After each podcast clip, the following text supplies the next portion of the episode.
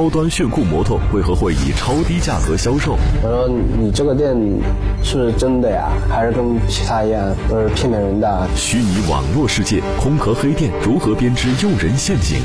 如果要上牌照，那么就在加执照，那他又花了一千。今天谁的请个 QQ 号码能否锁定诈骗真凶的诡异行踪？要抓就必须得两个人一起抓。他是呃情绪比较激动，他声称呢自己无罪。面对种种狡辩，法官如何突破办案僵局？法治天下为您讲述虚拟黑车下的陷阱。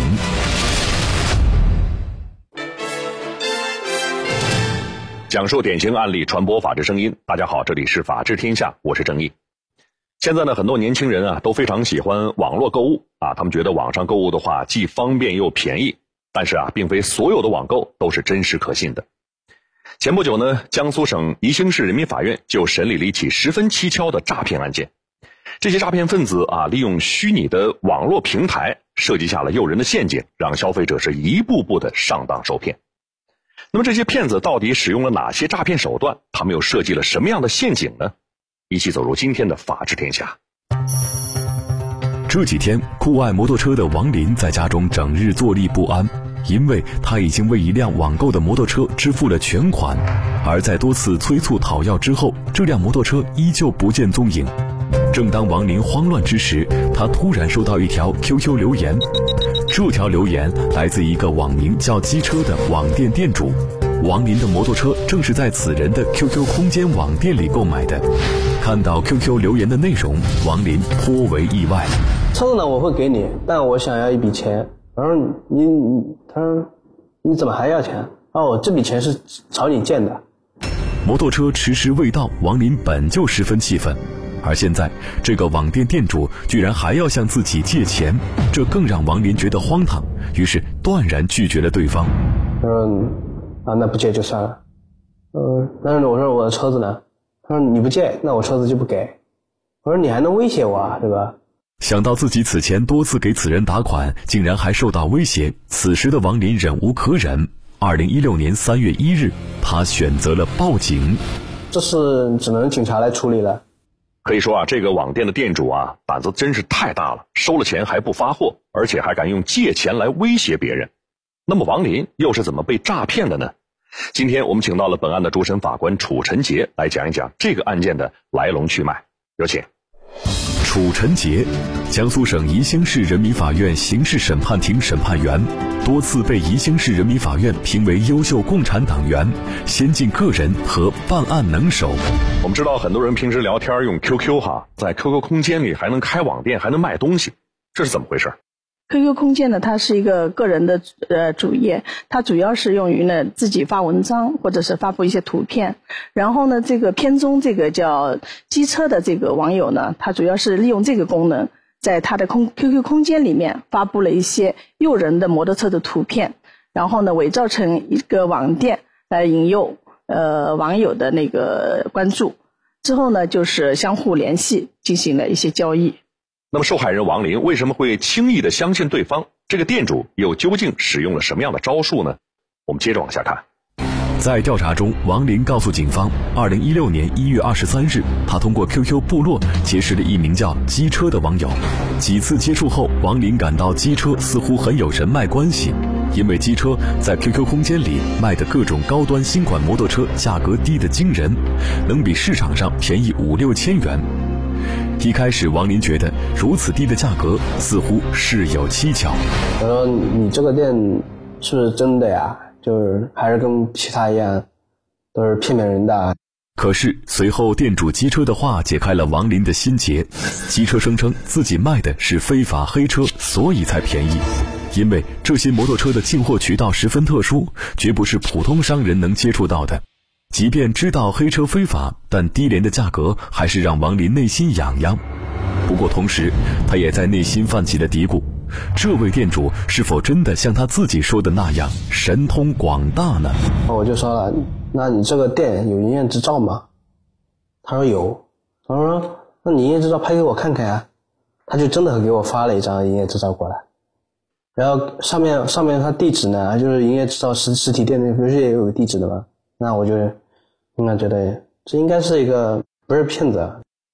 警方随即对这张发过来的营业执照进行了调查，结果发现，这个营业执照和相关摩托车实物照片均为盗用他人信息。然而当时王林根本没有想到对方的营业执照会有假。在精挑细选后，王林看中了一辆价格在一万八千元的摩托车。这时，店主机车提出要先交首付定金六千元。他觉得也合很合理，因为他本身很喜欢这个摩托车，所以他就付了。接着，机车发送了一段六秒钟的装货视频，以证明摩托车已经发货。不过，这时机车又提供了新的服务项目：如果要上牌照，那么又再加。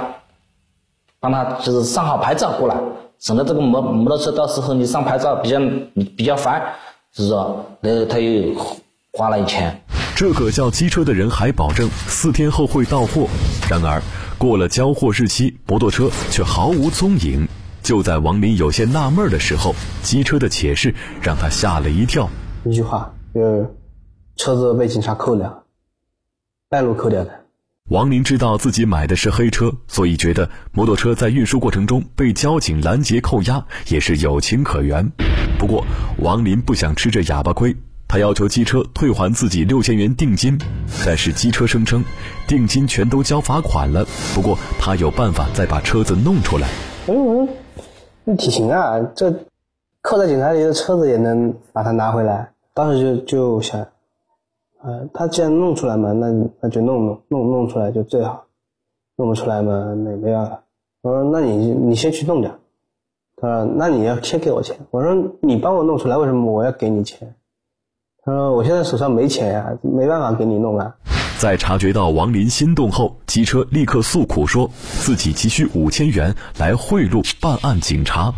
当时我就想，不行，五千太多了。后来还是被他说动了。此后，机车又以交物流费、更换新车等种种借口，陆续骗取王林一万九千元。最后，呃，受害人会发现的，其实他的招数就是全用光了，他要骗的理由都已经用光了，他没办法了，他然后他只能跟那个受害人断绝断绝联系。这个叫机车的店主编了那么多的借口，王林一点破绽都没有看出来吗？是的，呃，那在整个王林的购车过程中啊，他对机车的身份情况一点都不知道。然后是到最后报警的时候，他提供给警方的也仅是一个 QQ 号码，所以呢，对这个公安机关侦破案件也大大的提高了难度。双方的联系竟然只是一个 QQ 号啊！那么这个嫌疑人到底怎么找出来呢？我们接着往下看。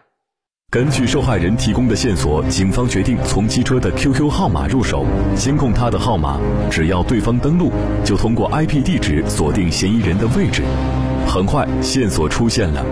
二零一六年三月二日，有人在上海市的一间网吧里登录了这个 QQ 号。现在不是上网都要实名登记身份证的吗？他那个身份证，他不是身证据的话，我们去可以根据他那个身份信息，然后查他在哪些地方进行落脚。根据这条线索，警方迅速锁定了一名叫李刚的犯罪嫌疑人。正当所有人都以为抓到李刚就可以马上破案的时候，一条线索的出现让案情发生了新变化。通过查嫌疑人之后呢，就发现他使用的那个银行卡。不是他本人的，他是另外一个人的。诈骗真凶落网，案情为何还会再起波澜？他们呃两个人的活动轨迹应该是一致的，就是说他们可能就是两个人。究竟是共同犯罪，还是受人蒙蔽，有口难辩。嗯，啊，那个电影是他跟他朋友同时运行的嘛？当时我也没想那么多嘛，就这样。案件真相到底如何？法治天下正在讲述虚拟黑车下的陷阱。原来，嫌疑人李刚在实施诈骗时，曾经要求被害人把钱都打到银行卡上，而警方却在调查中发现，这张银行卡的所有者并非是网名为“机车”的李刚，而是一个叫张海的人。当时我们分析的呃那个人的银行卡，它上面反正他的登记的信息的都都是正确的。那么，这个张海究竟又是何人呢？这时，警方从王林口中又获知了一个重要信息。王林称，在他给机车打款时，机车曾经告诉他，这张银行卡是一个朋友的。我说：“为什么你你开店要要用你朋友的银行卡号呀？”他说：“啊，那个店是他跟他朋友同时那个运行的嘛。”李刚口中的朋友到底是真是假？是李刚在利用张海的银行卡进行诈骗，还是两人原本就是在联手进行团伙诈骗呢？警方迅速对银行卡卡主张海展开了暗中调查，将张海与嫌疑人李刚的行动轨迹进行比较。碰撞了之后呢，发现他们呃两个人的活动轨迹应该是一致的，就是说他们可能就是两个人。那么，李刚和张海是否属于共同诈骗呢？我能够打到把钱打到你的身上，那么毫无疑问，我这个钱肯定要从你那边来取取出来之后，我要用，所以应该他们也就是说，他们两个人应该是有个共同诈骗的行为。为避免打草惊蛇，办案民警从宜兴赶往上海，精心布控，等待时机。二零一六年三月三日，案发后第三天。两名嫌疑人终于同时出现在一家网吧里。那么毫无疑问，这这已经抓捕时机来了。要抓要抓，就必须得两个人一起抓。在李刚和张海毫无防备之时，警方突然出现在他们的面前。他其实很简单，我就问他，就说为什么要抓你？他说不知道。我们说你你怎么会不知道呢？QQ 上面的事情，他就知道了。犯罪嫌疑人李刚，二十一岁，江西人。据了解，李刚初二退学后，随父母来到上海做装修工。闲暇之余，他唯一的乐趣就是沉溺在虚拟的网络世界里，浏览各类摩托车论坛。论坛中那些有关利用 QQ 空间诈骗的帖子，对他充满了诱惑。为了金钱，李刚决定效仿一试。对己从网上到后面进行这个卖摩托车，收取别人信息，然后发货。他自自己没有摩托车出售，都是网上拍下来的。做了些虚假的广告，我说我要出售摩托车，有摩托车出售的，实际上他没有摩托车出售。不过，令李刚感到惊讶的是，当他抛出低价销售非法黑车的诱饵时，竟然真的会有人相信。呃，想想在网上弄的以后，我是虚拟的，来钱也快一点，不想通过自己的诚实劳动来获得财富。在轻松骗到第一笔款项后，李刚干脆辞职，一门心思经营起这个虚拟网店。方便的是啊，提供骗了别人几次，哎，我也不记得几次了，就是那两万、两万八、两万九。侦查终结后，警方将案件移交至江苏省宜兴市人民检察院审查起诉。二零一六年五月十九日，宜兴市人民检察院以李刚和张海涉嫌诈骗罪向法院提起公诉。周法官啊，那么两名嫌疑人的认罪态度到底怎么样呢？呃，在证据面前，第一被告人李刚对自己的诈骗行为呢，应该是供认不讳。第二被告人张海呢，他是是情绪比较激动，他声称呢自己无罪。那么，本案的第二被告人张海是否真的无罪呢？我们接着往下看。利用网店诈骗钱财是年少无知还是本性恶劣？他的法定刑还在三年以下有期徒刑、拘役或者管制，并处或者单处罚金。一次社区评估能否改变他们的命运？家人、邻居以及村委会呢，对他们也都愿意监管。面对两名失足青年，法庭将会如何判决？法治天下继续讲述虚拟黑车下的陷阱。在审理过程中，办案人员发现，李刚设立 QQ 空间所用的 QQ 号码正是来自张海。他这个为什么要借他这个同学的呢？就是他的 QQ 的认知度比较高。原来李刚熟谙网络规则，他知道在网友眼中，QQ 号码等级越高，认知度越高，意味着以这个 QQ 号开设的网店越容易博得网友的信任。而张海天天泡在网吧用 QQ 打游戏，他的 QQ 号码正属于这种高级别的号码，很符合自己的要求。当时我也没想那么多嘛，就给他。张海二十岁，初中毕业，江西人，与李刚是发小。张海告诉警方，他借给李刚 QQ 号和银行卡，完全是出于朋友间的信任。就是把我的那个银行卡绑上他的 QQ 码。很快，张海发现，原本从事装修工作、收入微薄的李刚，突然间阔绰了起来，频繁到银行提取大额现金。他说：“你你搞什么东西？你怎么会有这么多钱？老是会有这么多钱上来呢？”而且在李刚设置的 QQ 空间里面，充满了各种摩托车交易信息。那么肯定要问他了：你这个钱，你卖摩托车，你你你哪来摩托车的？你有没有四 S 店？哪来的这么摩托车的？他说：“你妈拿我的 QQ 去干啥去？”他明确告诉他：“我是用来骗钱的。”张海这才知道，李刚竟然利用自己的信任，骗取了他的 QQ 号码和银行卡进行诈骗。就是他是出于朋友，就是叫我讨论一下。然而，沉迷于快速赚钱之道的李刚，此时根本听不进任何劝告。他就刚才叫我别管了。见到李刚并不理睬自己的好意规劝，张海认为已经尽到朋友职责，便不再过问。被抓捕后，张海认为自己也属于被欺骗的受害者，而不应该是犯罪嫌疑人。张海他觉得自己很冤枉，他不觉得自己犯了法。那么这个问题您怎么看？虽然开始的时候他是不知道，但是后来呢，他其实已经了解到他是用他的 QQ 号和银行卡进行诈骗了。嗯，在明知这些情况的时候，你应该或者是及时制止被告人。如果制止不了的话，可以通过其他方法或者像报警啊这些手段来制止第一被告人那个李刚进行犯罪嘛。根据最高法院和最高检察院的相关规定，呃，明知他人在实施诈骗，呃，仍为其提供手机或者银行卡等帮助的。应以共同犯罪论处。二零一六年七月十三日，江苏省宜兴市人民法院开庭审理了此案。法庭上，张海为自己辩解说，他从始至终从未直接对受害人进行虚假销售、诈骗钱财，而且从未主动提取过银行卡中的赃款。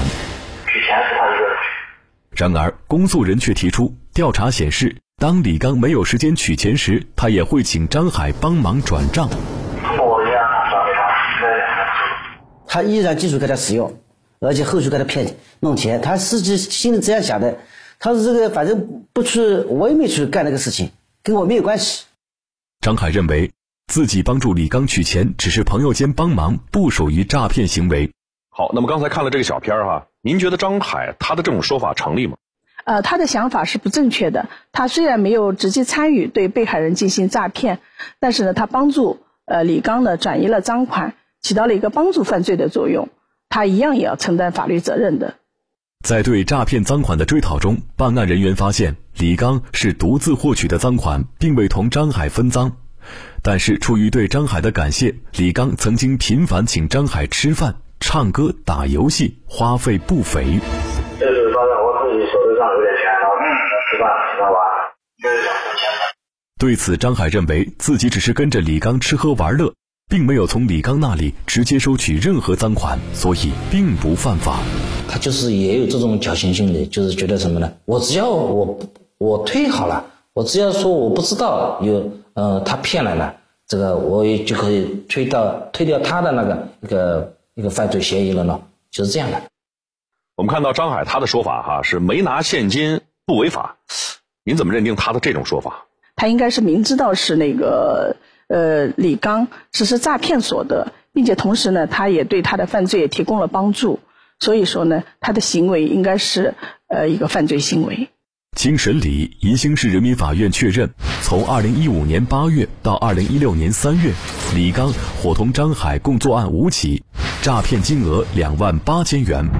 诈骗的话，现在我们江苏省的是六千是起点嘛，入罪的起点，六万是三年以上嘛。因为他这个总共才两万八千块钱，他的法定刑还在三年以下有期徒刑、拘役或者管制，并处或者单处罚金。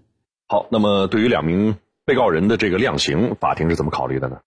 因为在我们判决之前啊，两被告人考虑到两被告人的年纪也比较小嘛，所以呢，我们也决定委托呃两被告人的户籍所在地的司法机关，对两被告人呢进行一个社区评估，就对他们以前的一个表现及家庭背景做一个综合的分析调查，然后呃做出一个评估意见。那么这个社区评估的结果到底会怎么样呢？我们接着往下看。在走访中，法院工作人员了解到，李刚平时尊重长辈，从无犯罪记录。同时，李刚的父亲表示，如果判为非监禁刑，他愿意成为儿子的监护人，尽到监督责任。他呢，就是说自己不懂法，不知道这个是犯罪，他很他很后悔。而对被告人张海的走访情况与李刚基本相同，张海的家属也愿意成为他的监护人，帮助张海回归社会。他们的父母呢，这多方筹集资金以后，帮带着两个嫌疑人呢，退出了全部的赃款两万八千块，发还给了被害人。那么这样一个社区评估的结果，会对法院最后的裁决起到什么样的作用呢？社区评估呢，对我们法院最终的裁决呢，起到一个辅助和参考的作用。本案中，社区评估中心呢，呃，对两被告人的呃所有情况做了一个认真的评估，对法院呢也做出了一个建议，适用非监禁性刑罚的一个意见。呃，我们法院也考虑呢，两被告人年龄比较小，认罪态度也比较好，又是初犯，家人呢也积极帮助退清了赃款。呃，了解下来呢，那个家人、邻居以及村委会呢，对他们也都愿意监管。所以我们也决定给他们一个重新开始的机会。二零一六年七月十三日，江苏省宜兴市人民法院对本案作出判决。法院认为，被告人李刚和张海的行为均已构成诈骗罪，且属共同犯罪。根据二人的犯罪情节和悔罪表现，综合社区评估意见，两名被告人均符合缓刑适用条件。最终，法院认定。被告人李刚犯诈骗罪，判处有期徒刑六个月，缓刑一年，并处罚金人民币两万元；被告人张海犯诈骗罪，判处拘役三个月，缓刑六个月，并处罚金人民币一万元。判决后，李刚、张海都表示接受判决，均未提起上诉。好，关于这样一起案件，我们来听听专家怎么说。那么，咱们国家在这个电子商务管理这方面的这个立法啊，从法律。从行政法规、部门规章啊啊，都做出了一些规定。就是二零一四年，工商总局有一个互联网交易管理办法，这个办法对于我们讲电商平台的一些这个基本交易规则做出了明确的规定。